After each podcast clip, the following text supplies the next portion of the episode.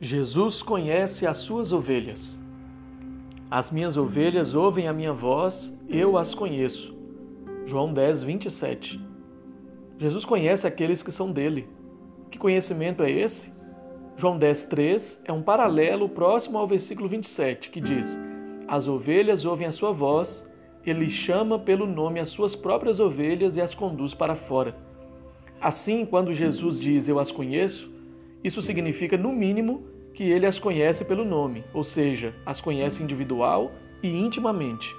Elas não são anônimas e perdidas no rebanho. Os versículos 14 e 15 dão outra perspectiva. Eu sou o bom pastor, conheço as minhas ovelhas e elas me conhecem, assim como o Pai me conhece a mim, e eu conheço o Pai.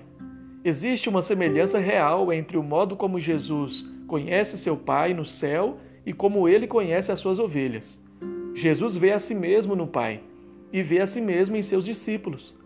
Até certo ponto, Jesus reconhece seu próprio caráter em seus discípulos. Ele vê a sua própria marca na ovelha. Ele é como um marido à espera de sua esposa no aeroporto, observando a medida que cada pessoa desembarca do avião. Quando ela aparece, ele a conhece.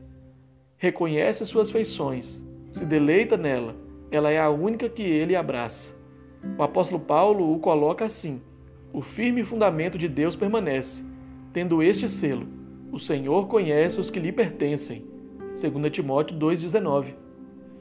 É difícil enfatizar o enorme privilégio de ser conhecido de forma pessoal, íntima e amorosa pelo Filho de Deus. Essa é uma dádiva preciosa para todas as suas ovelhas e tem em si a promessa da vida eterna. Motivos para orar: gratidão, adoração, auxílio.